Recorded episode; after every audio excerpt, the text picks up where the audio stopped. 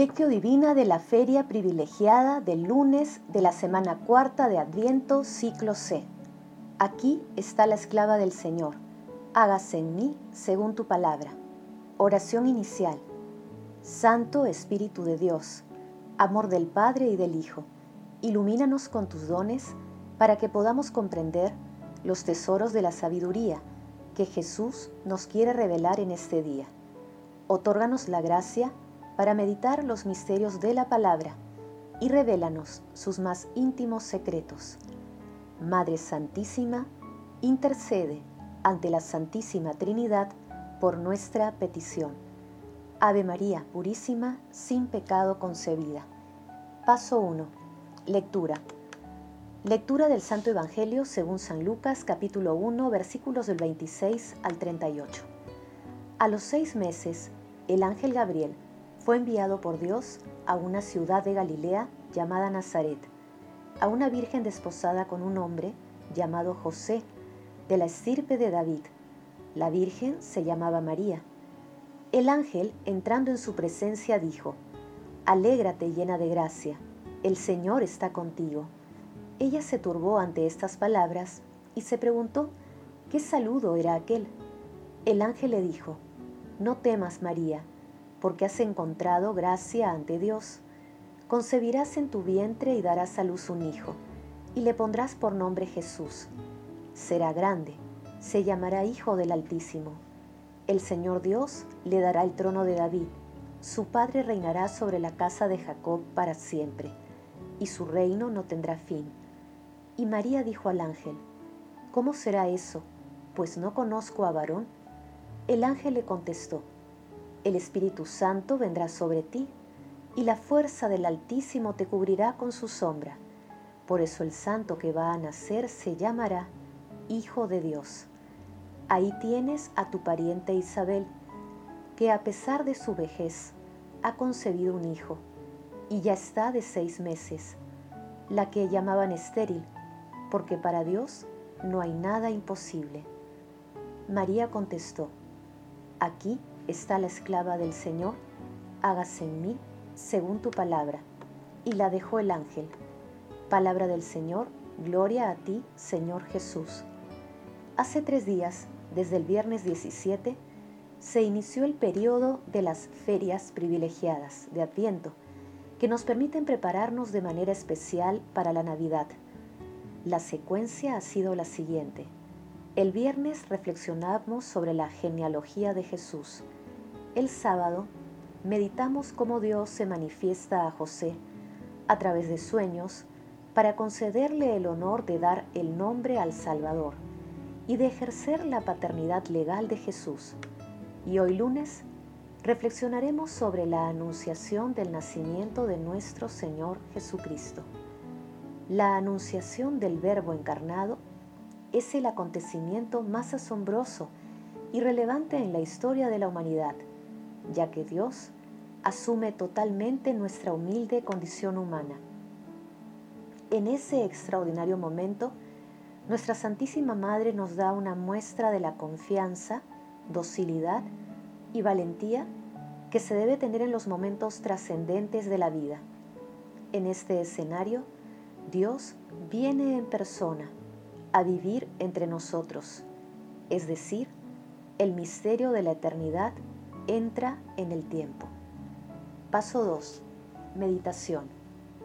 Queridos hermanos, ¿cuál es el mensaje que Jesús nos transmite a través de su palabra?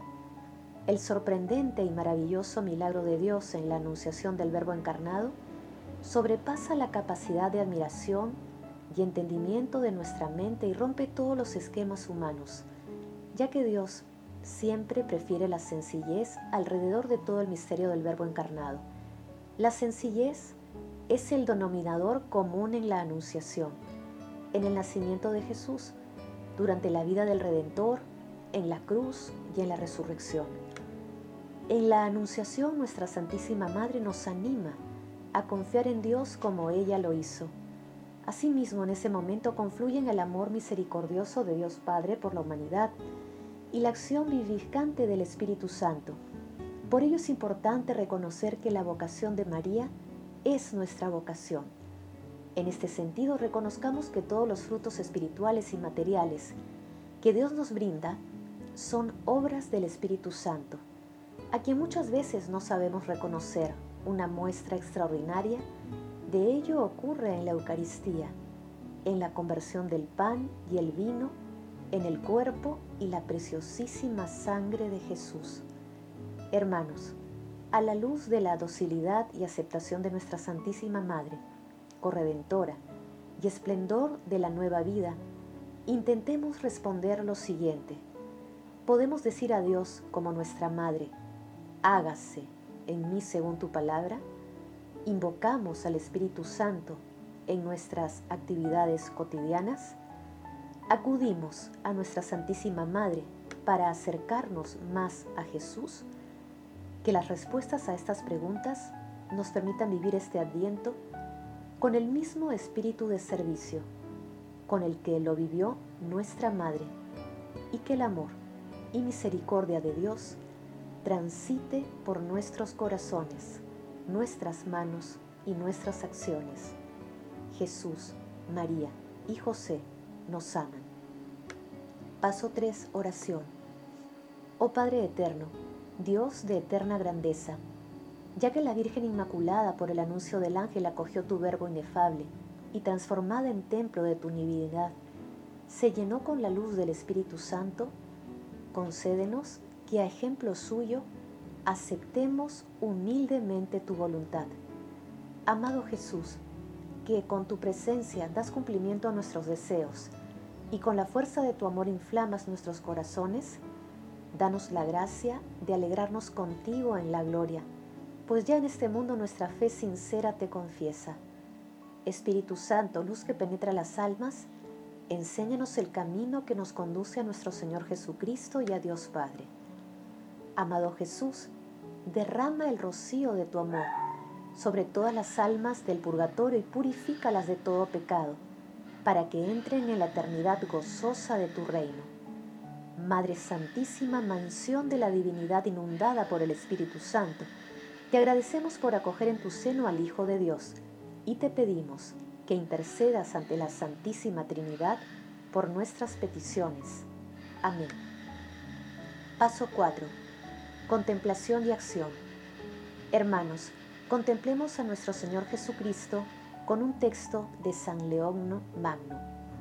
La majestad asume la humildad, el poder la debilidad, la eternidad la mortalidad y para saldar la deuda contraída por nuestra condición pecadora, la naturaleza invulnerable se une a la naturaleza posible, de este modo como convenía para nuestro remedio, el único y mismo mediador entre Dios y los hombres, Cristo Jesús, por la conjunción de Él en esta doble condición. Él que es Dios verdadero, nace como hombre verdadero, sin que falte nada a la integridad de su naturaleza humana, conservando la totalidad de la esencia que le es propia y asumiendo la totalidad de nuestra esencia humana. Y al decir nuestra esencia humana nos referimos a la que fue plasmada en nosotros por el Creador y que Él asume para restaurarla. Esta naturaleza nuestra quedó viciada cuando el hombre se dejó engañar por el maligno, pero ningún vestigio de este vicio original hallamos en la naturaleza asumida por el Salvador.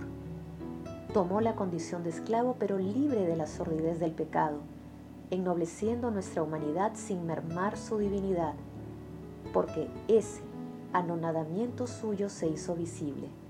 Y Él que es el Creador y Señor de todas las cosas, quiso ser uno más entre los mortales. Fue una dignación de su misericordia, no una falta de poder.